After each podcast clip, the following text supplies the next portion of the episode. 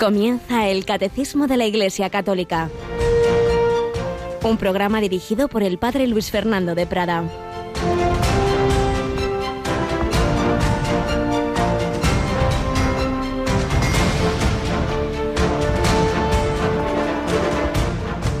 Los apóstoles, viendo andar a Jesús sobre el mar, pensaron que era un fantasma y dieron un grito, porque todos lo vieron y se asustaron.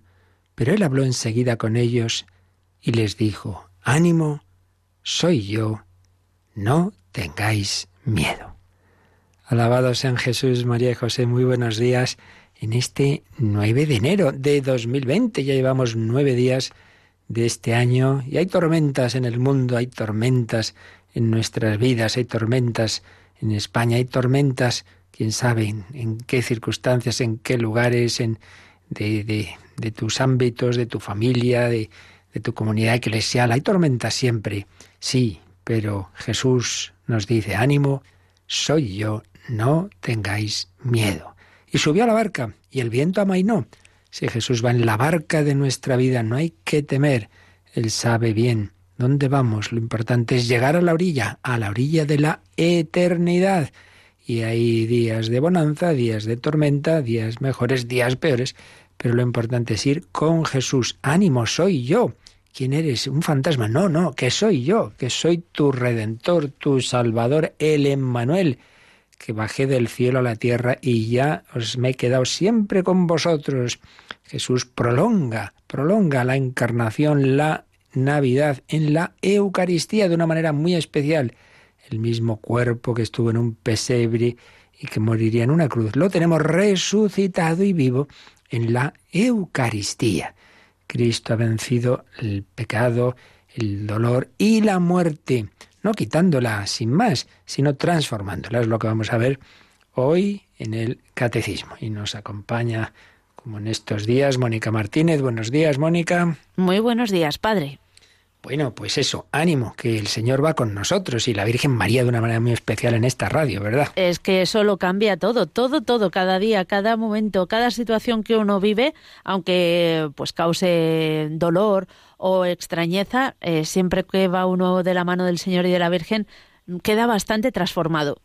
Bien dices, lo cambia todo, eso que que vemos con frecuencia en una misma habitación, puede haber de un hospital, puede haber dos enfermos con la misma enfermedad y uno la vive pues con confianza, sabiendo que el Señor está ahí, mm, con esperanza, con, con fe, con sentido, y otro no, renegando y quejándose de todo, y tiene la misma enfermedad, pero es verdad que eso lo cambia todo. Pues es lo que pedimos al Señor para nosotros. Hoy recordamos mártires de Córdoba, bajo, cuando estaban bajo la dominación musulmana, a, San Eulogio de Córdoba, que dio la vida por Jesucristo, eh, aquella mujer, que, aquella Lucrecia, eh, de familia musulmana que se convierte, a los dos les cortan la cabeza, bueno, pues están en el cielo y todos los demás pues ya todos murieron evidentemente y ellos dando la vida por Jesucristo. Pues le pedimos al Señor que ilumine nuestras vidas con la luz de la fe y seguimos en este en estos inicios del año y seguimos también Mónica nos quedan ya dos días de la campaña de Navidad hoy y mañana últimos días para ese regalo de Reyes a la radio de la Virgen. Que no digan nuestros oyentes que no les hemos avisado, reiterado que ahora es el momento para ayudar a Radio María, pues son esos dos momentos de empujón que necesita la radio para seguir adelante y para seguir creciendo, que hay que llevar la esperanza a muchos hogares. Exactamente, pues hoy y mañana. Hoy una hora especial en que habrá muchos voluntarios a las 11 y mañana tendremos dos horas porque Monseñor Munilla está ni más ni menos que en África, entonces no va a poder hacer el programa Sexto Continente, así que a las 8 de la mañana tendremos ese, programa especial fin de campaña. Bueno, el fin de campaña será contigo, Mónica, de 3 a 4 a las 4 de la tarde oficialmente culmina la campaña de Navidad. Esto se termina. Pues que estén bien atentos los oyentes. Será, intentaremos que sea una fiesta, pero también un reto. A ver cuántas llamadas son capaces los oyentes de realizar durante esa hora. Claro que sí, un reto para hacer ese fin de fiesta de la campaña de Navidad de este año. A partir de las 9 de la mañana, recordad que ya podéis empezar, empezar ese fin de fiesta, estos dos últimos días de campaña, a partir de las 9 al 91 822 8010. Vamos nosotros hoy pues a seguir profundizando en el sentido de la vida y de la muerte que nos ha revelado nuestro Señor Jesucristo.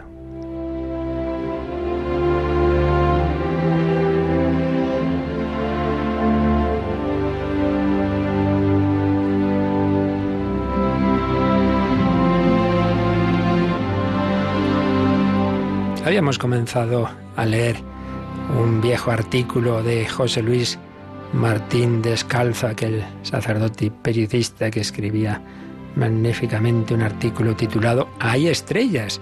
Recordaba como una sobrinita suya, al ir al campo y, salir por la noche y mirar al cielo y ver un montón de estrellas que no veía nunca en la ciudad, volvía entusiasmada, con los ojos iluminados por lo que había visto. Y entonces comentaba Martín Descalzo cómo el hombre de hoy está tan acostumbrado a mirar a, las cosas del día a día, a lo material, a no mirar al cielo. Y a propósito de eso, seguía diciéndonos, no vemos con los ojos, sino a través de los ojos, dijo Ortega. Y con razón, cuando se mira la realidad a través de los ojos con un alma triste, toda la mirada y todo lo mirado se contagia de esa tristeza visceral tan típica del hombre contemporáneo. Todo, en cambio, se vuelve más claro para quien contempla desde un alma luminosa y a través de unos ojos limpios, y donde algunos, al levantar la vista, solo ven pronósticos de que lloverá mañana, ven otros un cielo tachonado de estrellas, algo mucho más allá de nuestros gusanos y nuestras ambiciones de barro. Pienso que tal vez la clave del impacto de Juan Pablo II en nuestra sociedad, y le escribía contemporáneamente a ese pontificado, estuvo precisamente, ha estado precisamente en el anuncio y la predicación de unos valores de los que apenas habla nunca, que están más allá de estos valores de tierra por los que peleamos como perros por un hueso, era hora de que alguien hablase del amor como algo posible y realizase y que no encadenase el concepto de libertad a la estrecha visión de la obligación de soportarnos los unos a los otros. Yo recuerdo también lo que a mí me entusiasmaba oír hablar a Juan 23 del cielo y de los santos, porque no hablaba de ellos como de una fábula, unos seres mitológicos, sino como de una casa en la que él ya hubiera estado y como de unos antiguos compañeros de escuela.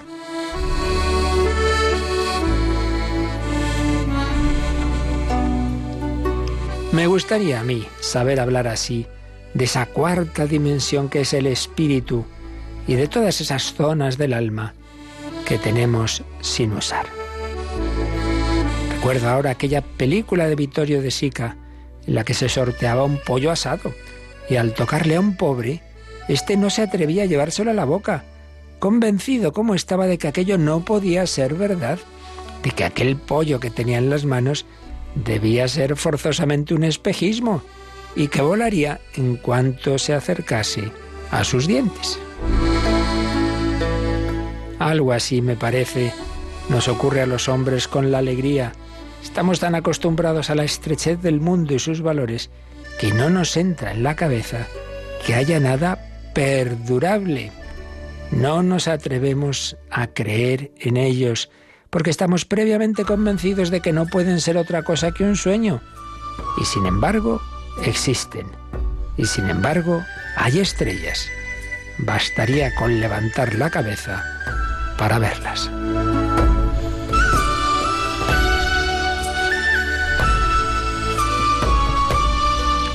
Pues sí, era el filósofo Kant que aunque a nivel filosófico era agnóstico, decía que no podíamos demostrar racionalmente la existencia de Dios, la vida eterna, etc. Y sin embargo, luego también decía que tenía que existir todo ello.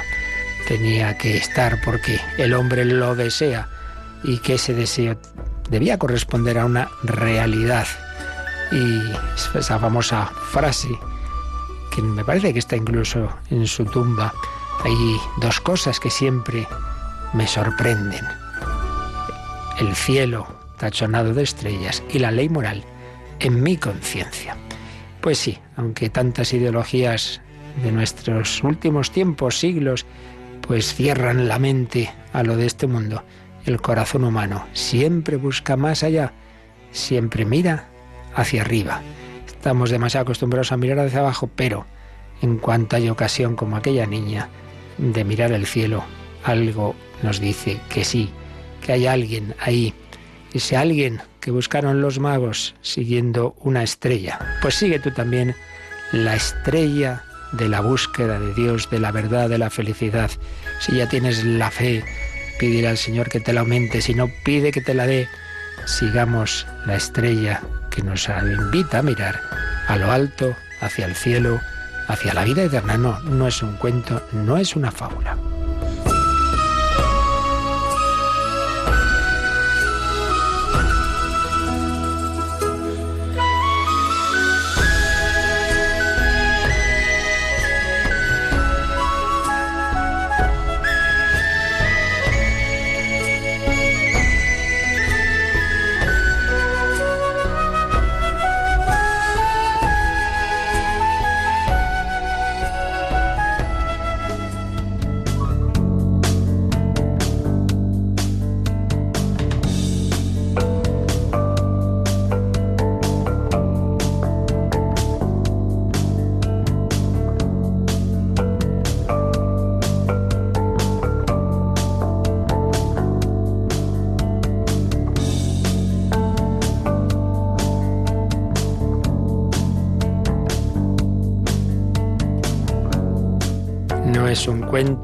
No es una fábula, es esa fe fundada en Cristo Jesús, en su encarnación, vida, enseñanza, pasión, muerte y resurrección. Y eso lo ha cambiado todo. Por eso los dos últimos artículos del credo nos hablan de esa vida eterna. Creo en la resurrección de la carne y en la vida eterna. Y hablando de la resurrección de la carne, de su undécimo artículo, estamos en un apartado sobre la muerte. Claro, para resucitar hay que morir. Morir en Cristo Jesús, que es la muerte y el sentido de la muerte cristiana. Nos queda el último número de ese primer subapartado, que es la muerte. Hemos visto estos días anteriores que la muerte es esa separación de cuerpo y alma, que es el final de la vida terrena, que es limitada y que hay que aprovechar en hacer todo el bien posible, que históricamente es consecuencia del pecado, porque Dios le había dado al hombre esa exención de lo que en sí mismo es natural, que es esa muerte del ser vivo, pero Dios le, había creado en esa, le había elevado a esa intimidad con él que también repercutía en el cuerpo, pero por el pecado original y, luego todo lo que iba a venir detrás, entra la muerte en el mundo. Pero, número último de este apartado, 1009. La muerte fue transformada por Cristo. Es lo que vamos ahora a ver. Así que, Mónica, leemos este número 1009. La muerte fue transformada por Cristo. Jesús, el Hijo de Dios sufrió también la muerte, propia de la condición humana, pero a pesar de su angustia frente a ella, la asumió en un acto de sometimiento total y libre a la voluntad del Padre. La obediencia de Jesús transformó la maldición de la muerte en bendición.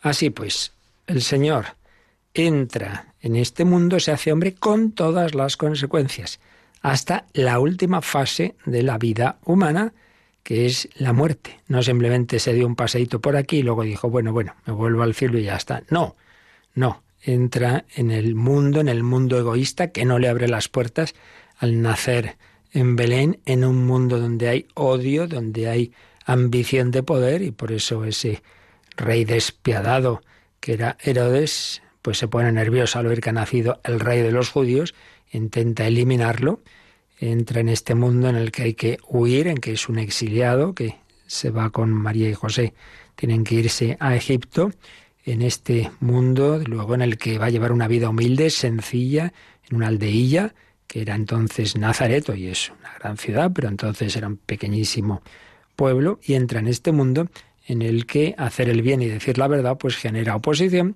que cada día fue tan fuerte, más fuerte, hasta llegar a la muerte y muerte de cruz, sí, sí, pero para vencer todo ello con la resurrección.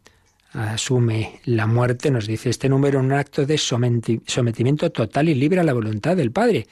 Era el camino que la Santísima Trinidad había decidido para nuestra redención, no una mera amnistía. Bueno, vale, aquí no ha pasado nada, sino que si el hombre en su libertad había dicho no a Dios, un hombre que a la vez era persona divina, iba a dar un sí que iba a reparar todos nuestros noes, un sí que iba a incluir hasta ese, esa aceptación de la muerte. La muerte fue transformada por Cristo, nos ha dicho este número, porque Jesús, el Hijo de Dios, en primer lugar la sufrió, sufrió la muerte propia de la condición humana. Y no simplemente, bueno, la sufre en el cuerpo, pero aquí no pasa nada, no, no, no. Con psicológicamente pasándolo mal, con angustia frente a ella. Y aquí nos pone un par de textos, el catecismo nos recuerda ese momento tan duro en que Jesús, siempre sereno, siempre tranquilo, que anunciaba su muerte y su resurrección, pues, pues con toda paz, sin embargo, quiso también experimentar, dejó que su alma, a pesar de que, digamos, su parte superior siempre estaba en la paz de, de la unión con el Padre, pero todos sabemos que en nuestra alma, en nuestra psicología hay como muchos registros. Y en la parte inferior, dicen los místicos, San Juan de la Cruz, etcétera, pues ahí sintió la angustia, la tristeza. Es lo que nos dicen los evangelios, sobre todo cuando nos cuentan la oración de Getsemaní. Por eso el catecismo nos cita Marcos 14, 33 y 34. Dice, toma consigo a Pedro, a Santiago y a Juan y comenzó a sentir terror y angustia. Y les dice, mi alma siente tristeza de muerte. Quedaos aquí y velad. Es impresionante que el Hijo de Dios, que tiene, pues, como, como, persona divina que es y, en su naturaleza humana, en la unión con el Padre, que, que le hace infinitamente feliz, sin embargo, quiere experimentar la tristeza, una tristeza de muerte. Mi alma está triste hasta el punto de morir, se traduce también hasta el punto de morir. Jesús ha querido experimentar ese dolor psicológico que es tan fuerte. ¿Cuántas personas tienen una depresión, una desolación muy, muy profunda? Aquí muchos temas que hemos hablado de ellos en otros programas, desolación, depresión, lo psicológico, lo espiritual, etcétera. Pero bueno, sea lo que sea la raíz y la causa, lo que está claro es que es un dolor muy grande hay personas que dicen, yo preferiría que me doliera cualquier cosa del cuerpo, pero es que lo que me duele es el alma, la tristeza. Bueno, pues el Hijo de Dios quiso experimentarla. Y ciertamente cuando los teólogos profundizan en esto dicen que no es tanto por la muerte como tal, por, porque llegaba la muerte, sino porque lleva en sí mismo el pecado del mundo. Pero eso no quita que también, y claro, la perspectiva inmediata de la pasión, pues no deja de ser hombre Jesús. Y todo eso pues también también contribuye a esa tristeza. Y el otro, otro texto que nos cita aquí el catecismo es de la carta a los hebreos, el capítulo 5, es también un, un pasaje impresionante, el versículo 7 y 8 dice, Cristo, en los días de su vida mortal, presentó a gritos y con lágrimas oraciones y súplicas al que podía salvarlo de la muerte, y fue escuchado en atención a su actitud reverente y aun siendo hijo aprendió, sufriendo, a obedecer. Fijaos, Cristo presentó a gritos y con lágrimas. Pues sí, el grito especialmente se nos va a hablar del grito último de Jesús en la cruz, ya cuando muere el Señor a tus manos, encomiendo mi espíritu. Pero la pasión del corazón, que es el corazón de la pasión, empieza ahí en Getsemaní a gritos y con lágrimas presentó oraciones y súplicas al Padre y fue escuchado, no porque le quitara la muerte y la pasión, no, sino porque lo confortó. De hecho, cuando termina esa oración, pues ya se pone en pie, y ¿a quién buscáis? Pues soy yo, y va, se entrega a la muerte. Pero siendo hijo aprendió sufriendo a obedecer, aprendió pues lo que es, lo que, lo que cuesta, ¿verdad? Entrar en, en esas circunstancias del, dolor, de la pasión, de la injusticia, de la calumnia, de la tortura tremenda que tuvo y al final de la muerte. Así pues, lo primero que nos dice este número es que el Hijo de Dios ha asumido la muerte hasta el fondo, no así como pasando así por encima sin enterarse. No, no, hasta el fondo. No solo eso, sino que como ya vimos en, en la parte del credo que nos dice descendió a los infiernos, ya hemos explicado muchas veces, y sigue habiendo personas que preguntan, ¿cómo es eso que se fue al infierno? No es lo que nosotros decimos el infierno de los condenados, sino esa situación, ese estado, ese limbo de los justos, donde esperaban la redención, pues aquellas almas buenas que habían sido fieles a Dios, etc. Pero lo que voy, que durante un tiempo, desde que muere hasta que resucita, está en un estado de muerte, es decir, de separación de cuerpo y alma. No es que murió y ya está, enseguida ya resucita, no, no, no. Experimenta ese desgarro, el cuerpo queda en el sepulcro y el alma está pues anunciando la buena noticia a los que antes del propio Jesús habían sido fieles al Señor. Así pues, asume la muerte hasta el final. Pero no solo asume pues ese dolor, sino que pues vence eh, la muerte en el sentido de que como la vive en el amor y en la obediencia al Padre, dice el último, la última frase de este 1009, la obediencia de Jesús transformó la, la maldición de la muerte en bendición. Y aquí nos cita a San Pablo, la carta a los romanos, el capítulo 5, la carta a los romanos, leemos desde el 19. Pues al igual que por la desobediencia de un solo hombre, todos quedaron constituidos pecadores, el pecado original, Así también por la obediencia de uno solo, todos quedarán constituidos justos. San Pablo eh, compara o contrapone el primer Adán y el verdadero Adán, el nuevo Adán que es Cristo, así como está Eva y la nueva Eva que es María. Pero aquí San Pablo nos habla de eso, de, de un hombre cuya desobediencia genera la muerte y de otro hombre, que es el Hijo de Dios, cuya obediencia nos da la vida. La ley intervino para que se multiplicaran las faltas, los pecados, una manera de hablar que precisamente Dios dando su ley para guiar al hombre, el hombre conociendo la ley va contra ella, pues peca. Pero donde se multiplicó el pecado, mucho más sobreabundó la gracia. Una frase muy consoladora de San Pablo, donde abundó el pecado, sobreabundó la gracia. Esto apliquémoslo cada uno de nosotros a nuestra vida. Personas que se han convertido y luego, ay, yo las que he hecho y tal. Mira, donde abundó el pecado, sobreabundó la gracia. Y como dijo Jesús, cuando aquella mujer pecadora lloraba a sus pies, al que mucho se le ha perdonado, mucho ama. Dios saca bien del mal, hasta del pecado, cuando uno se arrepiente del. Bueno, pues esto a nivel histórico y mundial, donde abundó el pecado, sobreabundó la gracia, a fin de que así como el pecado reinó para la muerte, así también la gracia, mediante la justicia, reine para vida eterna por Jesucristo nuestro Señor. El Señor ha cambiado el sentido de la muerte. Sí, la muerte entra como consecuencia del pecado, pero por la muerte de Cristo, esa, esa, esa muerte que es consecuencia del pecado, ahora la podemos y debemos vivir como un acto de amor, de entrega, de reparación de nuestros pecados. Por eso, cuando una persona está muriendo, invítala a ofrecer la vida, ofrecer la vida al Señor, y así lo han hecho tantos buenos cristianos. El Hijo de Dios asumió nuestra naturaleza humana hasta la muerte. Es la primera idea que hemos visto en este número 1009. Lo comenta don José Rico cuando escribió antes de ser obispo un tratado de escatología y recordaba aquello que, ya vimos en otra ocasión de, ese principio que los santos padres, como San Gregorio Nacianceno, formulaban. Eh, solo es redimido lo que es asumido. el Hijo de Dios ha salvado todas las dimensiones humanas porque las, las ha asumido. Entonces da sentido y convierte en algo positivo la vida humana porque se ha hecho hombre, eh, el trabajo porque ha trabajado, el dolor porque ha sufrido, la muerte porque también la ha asumido. Es una clave fundamental. Solo es redimido lo que es asumido. Pues sí, el verbo ha asumido también la muerte y la ha iluminado.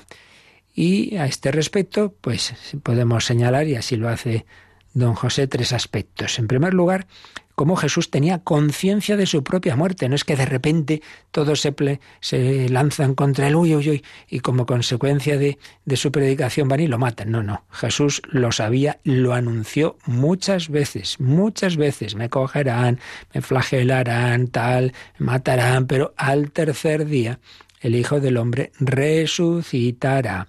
Fijaos en esa, eh, esa oración, por ejemplo, de Jesús en, en, la última cena, ¿no? Pues cuando la oración sacerdotal, cuando pues ofrece, ¿no? Ya ha llegado la hora, Padre, ha llegado la hora. O antes, ¿no? En Juan 12, 23, dice, ha llegado la hora de que sea glorificado el Hijo del Hombre. Jesús sabe que va a morir de muerte violenta y da a su muerte un sentido de glorificación. Un segundo aspecto que destaca don José Rico es lo que antes decíamos, de que experimenta la muerte desde también el dolor psicológico, desde la soledad y el abandono de los suyos. Velad conmigo, sí, sí, los tres Pedro, Santiago y Juan se quedan dormidos. Más aún, siente, siente como el, abandono del Padre, como la soledad de Dios. Dios mío, Dios mío, ¿por qué me has abandonado? Ojo, hay que entender esto bien, lo siente, decíamos antes, como en esa parte inferior del alma. Nunca, nunca está abandonado del Padre, siempre está viendo al Padre, pero así lo siente. Y en cualquier caso, no nos olvidemos nunca de que esa frase que algunos han sacado un poco de quicio, Dios mío, Dios mío, porque me has abandonado, Marcos 15, 34, es el inicio de un salmo, el Salmo 22, que termina en positivo, que termina eh, hablando de esa confianza en el Señor que va a dar la victoria al justo e inocente que está pasándolo mal. Y por tanto, pues también, por supuesto, Jesús, y de hecho, la última palabra de Jesús en la cruz no es esta, sino es, Padre, a tus manos encomiendo mi espíritu. Es una palabra de confianza. Pero ciertamente Jesús ha querido experimentar, experimentar no solo la muerte física, sino también ese sentimiento de soledad de los hombres que en buena, muchísima medida lo han abandonado, ahí sí está Juan, están las mujeres y por supuesto está su madre, pero nada más. Y incluso ese sentimiento, ese sentimiento como de lejanía del Padre para reparar nuestros verdaderos abandonos de, de Dios. El Hijo de Dios asumió la condición humana hasta el final. Nos reveló así el amor, un amor tan grande que asumiendo esa situación de angustia, de abandono y de soledad, la redime.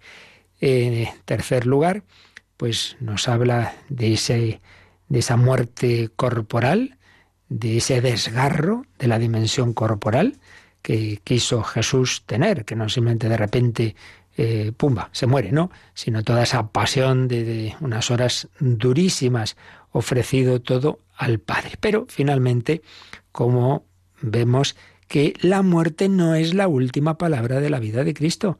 Cuando él hacía los anuncios de la pasión siempre terminaba diciendo, pero al tercer día resucitará. Es el camino hacia la glorificación. La resurrección de Cristo ha hecho de la muerte humana no la realidad última, sino una realidad penúltima. Cristo confiere a la muerte una perspectiva salvífica. Siempre hay que verla en ese conjunto de lo que llamamos el misterio pascual, el paso mm, a través de la muerte hacia la vida. Cristo ha resucitado. Y si no, vana es nuestra fe. Y muchas veces nos pasa lo que a la Magdalena. Nos quedamos en un recuerdo de un Jesús, ay, sí, sí, Jesús es un personaje muy bueno, yo le quise mucho, pero ya, claro, ya, ya está muerto y no, no tenemos un trato personal con él. Oye, pues eso no es el cristianismo. El cristianismo es el trato con Cristo vivo. La Magdalena buscaba el cadáver de Jesús, como no estaba el cadáver en el sepulcro, lloraba. Que no, hombre, que no, que es que está vivo, que está ahí a tu lado, que no te das cuenta, hija, no te das cuenta, que está vivo. Esto nos pasa muchas veces.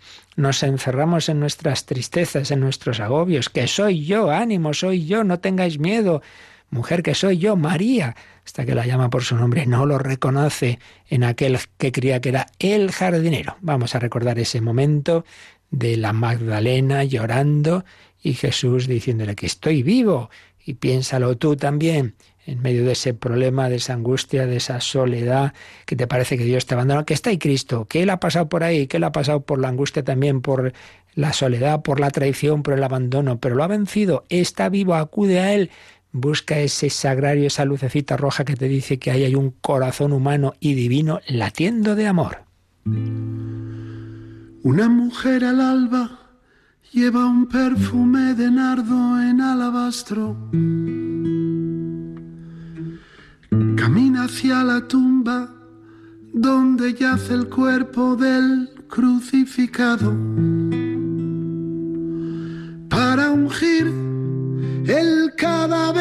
que fue el Mesías del pueblo de Israel. se pregunta quién moverá la piedra cuando ya está empezando a amanecer. La tumba está vacía y pregunta un hombre si él se lo ha llevado. Él la llama María y ella reconoce al que ha resucitado.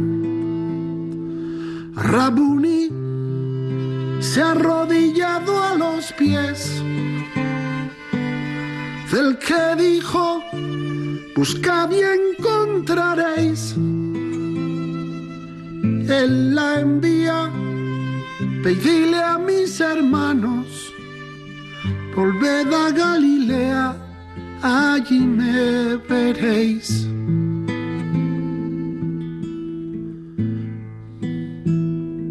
Rabuni se ha arrodillado a los pies del Mesías, el verdadero rey. Él la envía, ve y dile a mis hermanos, volved a Galilea, allí me veréis. Él la envía, ve y dile a mis hermanos, volved a Galilea, allí me veréis. Están escuchando el Catecismo de la Iglesia Católica con el Padre Luis Fernando de Prada. Allí me veréis resucitado, pero pasó, pasó por la pasión, por la muerte. Hemos visto ese momento tan duro de Getsemaní y el catecismo nos recuerda que ya habíamos hablado de ello cuando vimos los misterios de la vida de Cristo. Vamos a repasar ese número del 612, donde se nos habló de esa agonía de Getsemaní, que nos demos cuenta cuando estemos en nuestros Getsemanís que Jesús ha estado antes y que nos acompaña para pasar esos momentos. Mónica, 612. El cáliz de la nueva alianza que Jesús anticipó en la cena al ofrecerse a sí mismo, lo acepta a continuación de manos del Padre en su agonía de Getsemaní, haciéndose obediente hasta la muerte. Jesús ora, Padre mío, si es posible que pase de mí este cáliz. Expresa así el horror que representa la muerte para su naturaleza humana. Esta, en efecto, como la nuestra, está destinada a la vida eterna. Además, a diferencia de la nuestra, está perfectamente exenta de pecado, que es la causa de la muerte. Pero sobre todo, está asumida por la persona divina del príncipe de la vida, de el que vive, viventis assumpta. Al aceptar en su voluntad humana que se haga la voluntad del Padre, acepta su muerte como redentora para llevar nuestras faltas en su cuerpo sobre el madero. Pues un número largo, denso, está lleno de citas bíblicas, ya lo explicamos en su momento, no vamos a volverlo a hacer, pero bueno, si subrayamos algunas de las ideas que vienen, ¿verdad? Fijaos cómo primero acaba relacionando, empieza relacionando, perdón, el cáliz de la última cena, porque esta escena de Gesemaní, recordemos que es a continuación de esa última cena. Ahí Jesús había establecido la, instituido la Eucaristía. Había dicho, tomad y bebed todos de este, de este cáliz, de esta sangre, sangre de la alianza nueva y eterna. Entonces relaciona ese cáliz con lo que va a decir el, a continuación, el cáliz que me ha dado el Padre no lo voy a beber. Ahí el cáliz tiene ese sentido de beber eh, una bebida de, de dolor, de, de, angustia, de aceptar la cruz. Bueno, pues esto muchas veces nos pasa, que sufrimos por no aceptar la cruz. Y eso que dice una letrilla carmelitana, pues lleva la cruz abrazada, porque la cruz arrastrada, esa es la que pesa más. Hombre, no, no estés renegando, ay, ay, Dios mío, ¿por qué esto, esto, tal? Y eso es lo que te hace sufrir más. Y a veces sufrimos también de antemano. La sombra de la cruz es más larga que la cruz, porque ya imaginamos si me va a pasar esto y lo otro, y el futuro y el pasado. Y venga, hombre, asúmelo asumir, asumir. El cáliz que me ha dado el Padre no lo voy a beber. Recuerdo, esto así lo digo como en broma, ¿no? De un, hace muchos años un, amigo sacerdote le habían dicho que le iban a enviar una parroquia cuyo párroco tenía fama de duro. Y entonces dice, el párroco que me ha dado el padre no lo voy a beber. Bueno, pues cada uno. Y esta familia, esta circunstancia, este trabajo que me ha dado el padre, no lo voy a beber. Y este, esta situación, pues, en donde yo estoy, en, en mi tierra, etcétera, etcétera. Cada uno pues sabe esos, esos cálices, ¿verdad? A asumirlos como el Señor. Ahora, es verdad que hay momentos muy oscuros y el propio Jesús, pues en Gesemaní lo pasa mal. En ese sentido, tiene también mucho sentido común, natural y sobrenatural, lo que decía un gran maestro de espíritu. Decía, mira, tú antes de que lleguen las cruces, ofrécelas, pero luego cuando llegan, se pasa como se puede. Hay veces que no está uno para muchas consideraciones místicas en esos momentos. Venga, venga, hijo, ofrece al Señor esta enfermedad. Mire, calle, déjeme tranquilo, que tengo un dolor, que no estoy para pensar nada. Bueno, tú ofrécelo de antemano y luego haz lo que puedas pide ayuda al Señor y pide ayuda a los hermanos, y, pero a veces eso, a veces intentamos consolar como desde fuera, con poco sentido común, decir que hay veces que no está uno para muchas cosas. Bueno, el Señor lo sabe, el Señor ha pasado por ahí, dice este número que, que Jesús ha experimentado ese horror que significa la muerte para la naturaleza humana. Pues claro, en sí mismo es algo antinatural porque estamos hechos para la vida, para la vida eterna.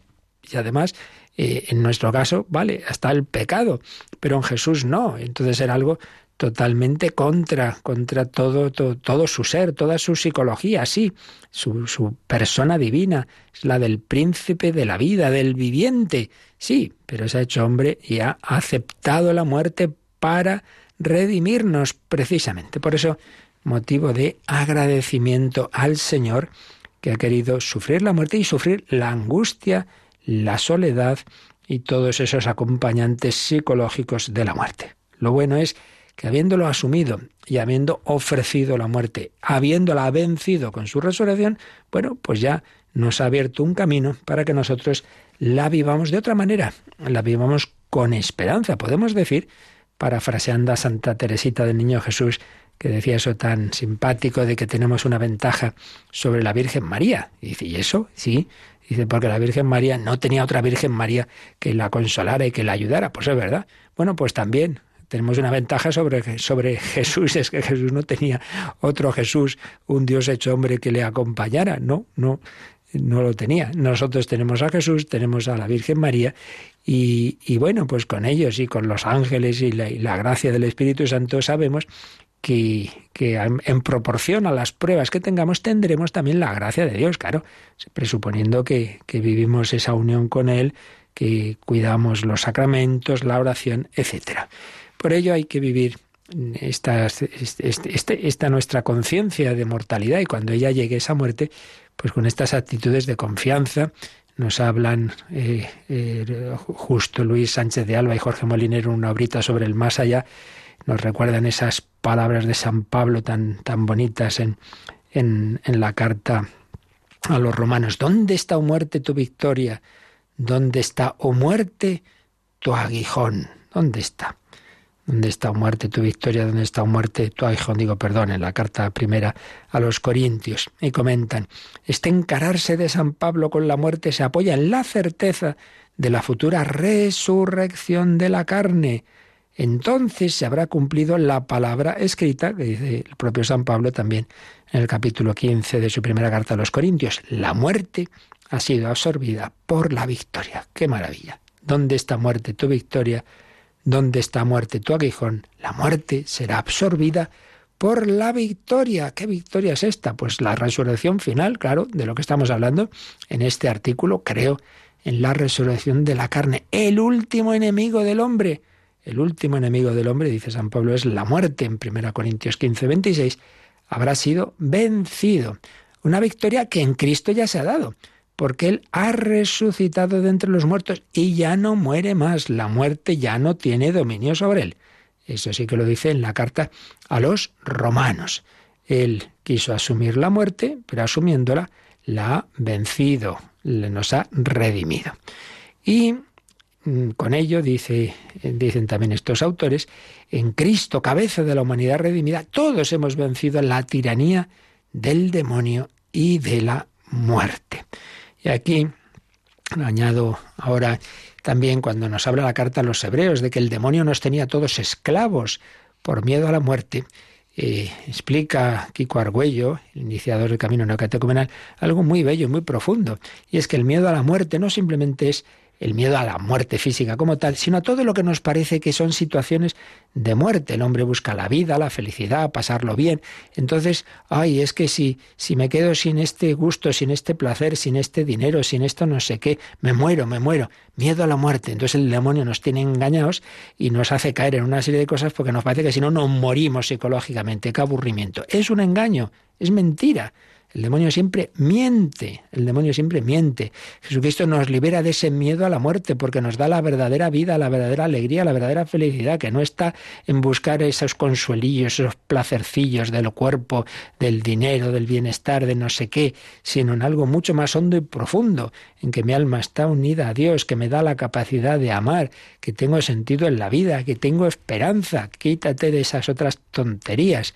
El Señor nos ha redimido, nos ha liberado del miedo a la muerte y nos permite caminar en una vida nueva.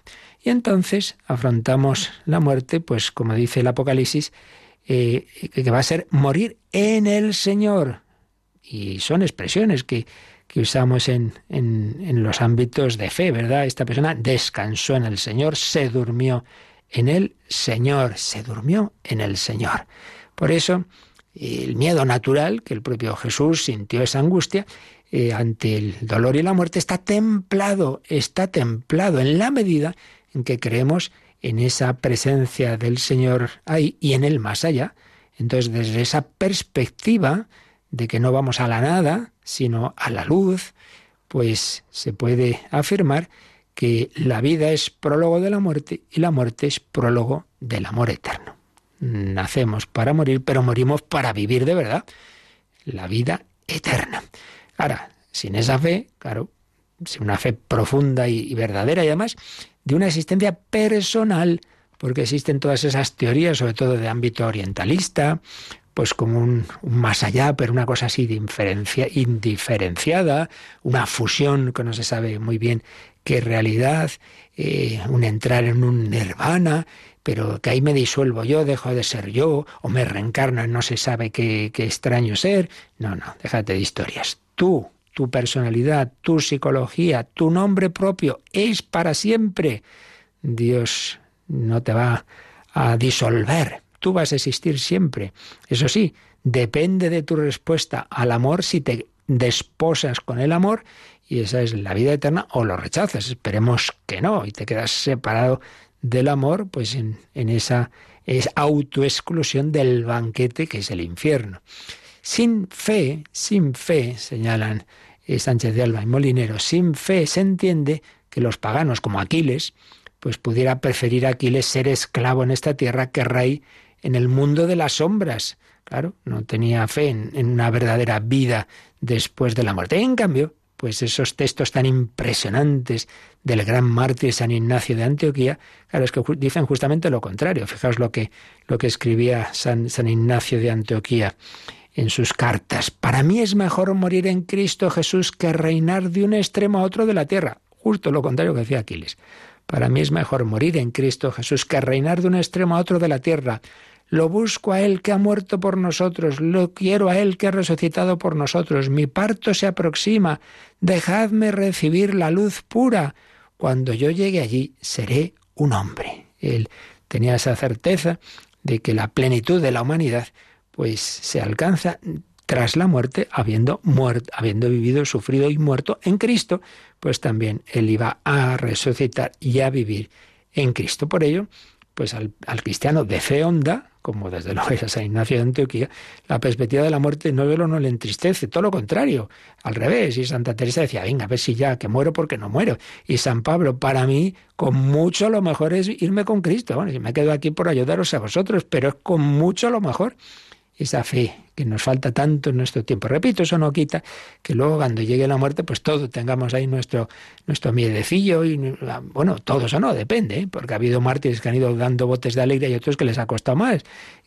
Pero el Señor da la gracia para que en cualquier caso, con más o menos alegría, pero siempre con esa confianza de que estamos en las manos del Señor y que vamos a lo mejor, es con mucho lo mejor. Dice un prefacio, aunque la certeza de morir nos entristece, eso es normal, nos consuela, sin embargo, la promesa de la futura inmortalidad. El cristiano sabe que nuestra vida ni termina, ni se pierde, ni se sumerge en ese mundo de sombras. Veíamos que era la primera fase de la revelación en el Antiguo Testamento, el Seol, pues se veía como una cosa así como muy, muy, muy penosa, ¿verdad? Bueno, sí, hay una vida, pero muy, muy frágil, muy umbrátil. No, no, no, no, no, no. Todo lo contrario.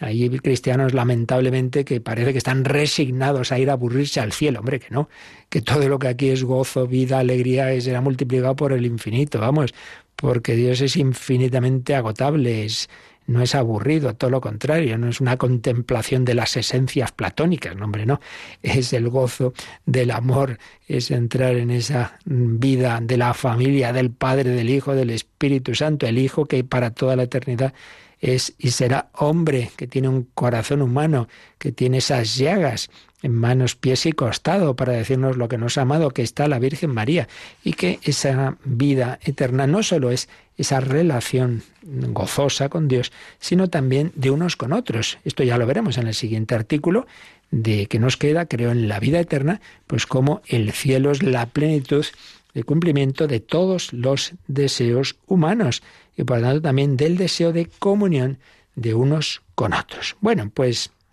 así termina este apartadito sobre la muerte. Estamos en morir en Cristo Jesús y hemos visto que sí, que es el gran enigma de la vida humana, pero un enigma iluminado por Jesucristo. Él lo ha asumido, Él ha compartido nuestra vida, nuestras circunstancias todas, gozosas, dolorosas, incluida la pasión, la injusticia, la muerte de cruz y, mm, y tras esa separación de alma y cuerpo, pues la resurrección ha dado la victoria final a la vida humana. Siempre que esa vida pues vaya tras las huellas de Cristo, yo soy el camino, la verdad y la vida. Siempre que vayamos de su mano, el Señor es mi pastor, nada me falta. Él me va conduciendo a fuentes tranquilas. Bueno, pues tranquilo, tranquilo, con, con ese alimento, con ese viático del peregrino, pues estate muy tranquilo de que llegarás con Cristo a la victoria, a la victoria final.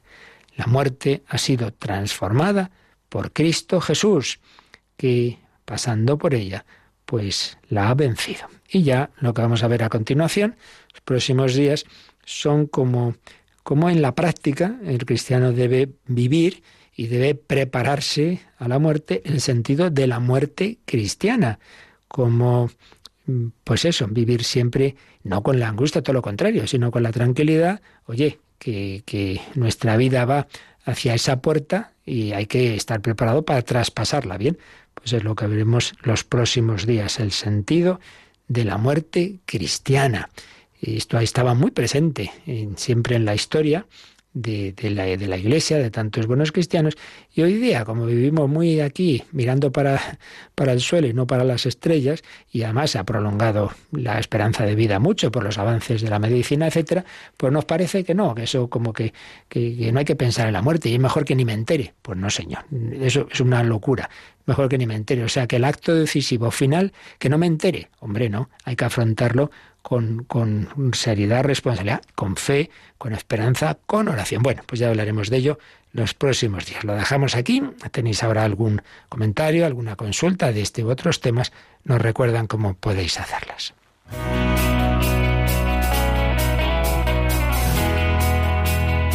Participa en el programa con tus preguntas y dudas. Llama al 91005 9419. 91005 9419. También puedes escribir un mail a catecismo arroba radiomaria.es. Catecismo arroba radiomaria.es.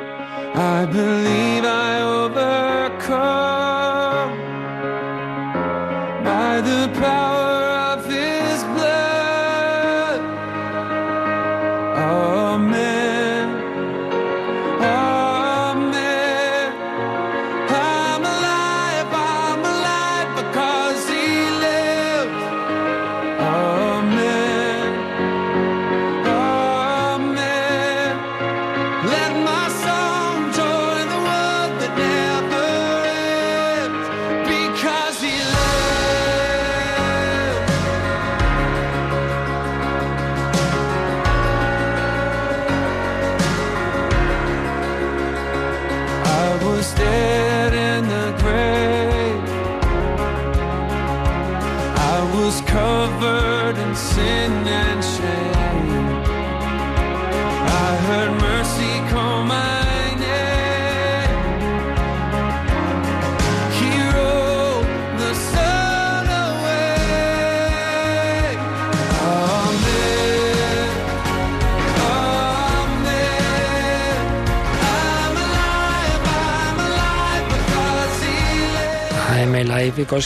Yo estoy vivo porque Él vive. Cristo vive. Cristo ha resucitado. No seguimos a un difunto, seguimos a un viviente. Teníamos pendiente un correo de María, no, de Marta de Albacete. ¿Qué pasa con las personas que son donantes de órganos? ¿Y qué pasa con las personas que donan su cuerpo a la ciencia?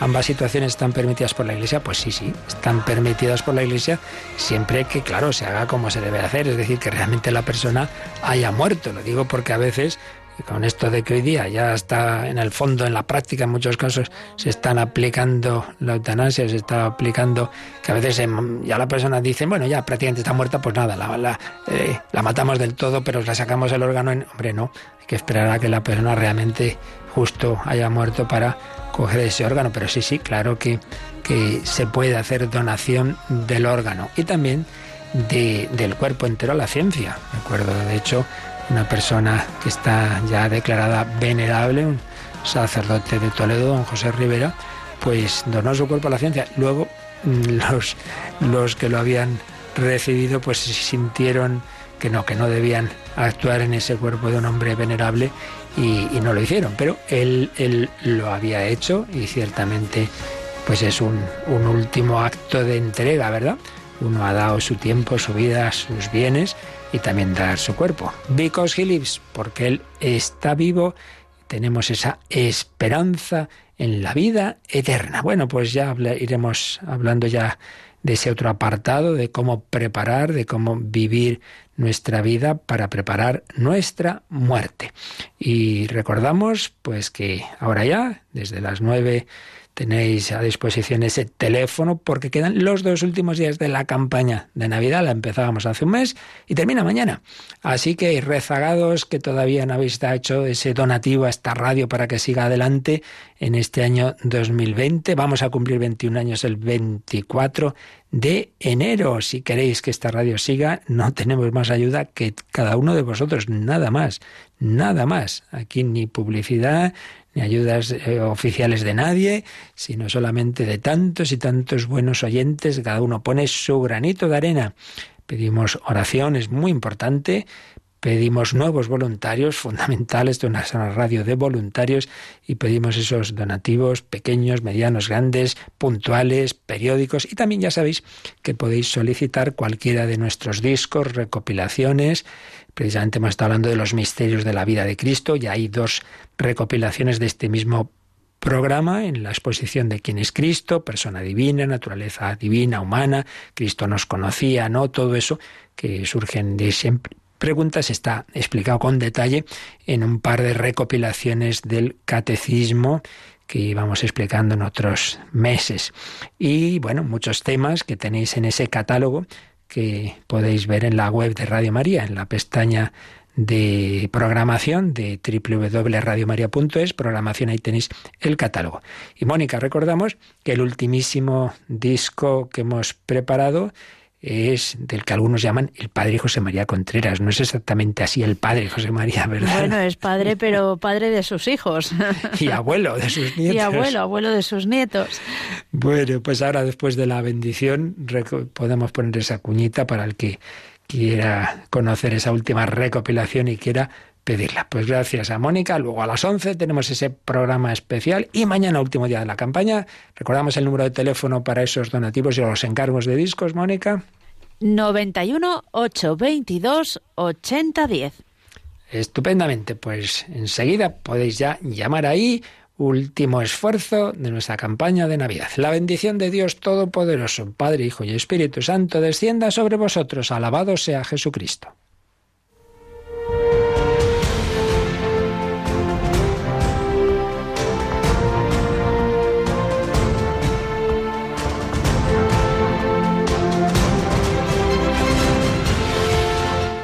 Han escuchado en Radio María el Catecismo de la Iglesia Católica Un programa dirigido por el padre Luis Fernando de Prada.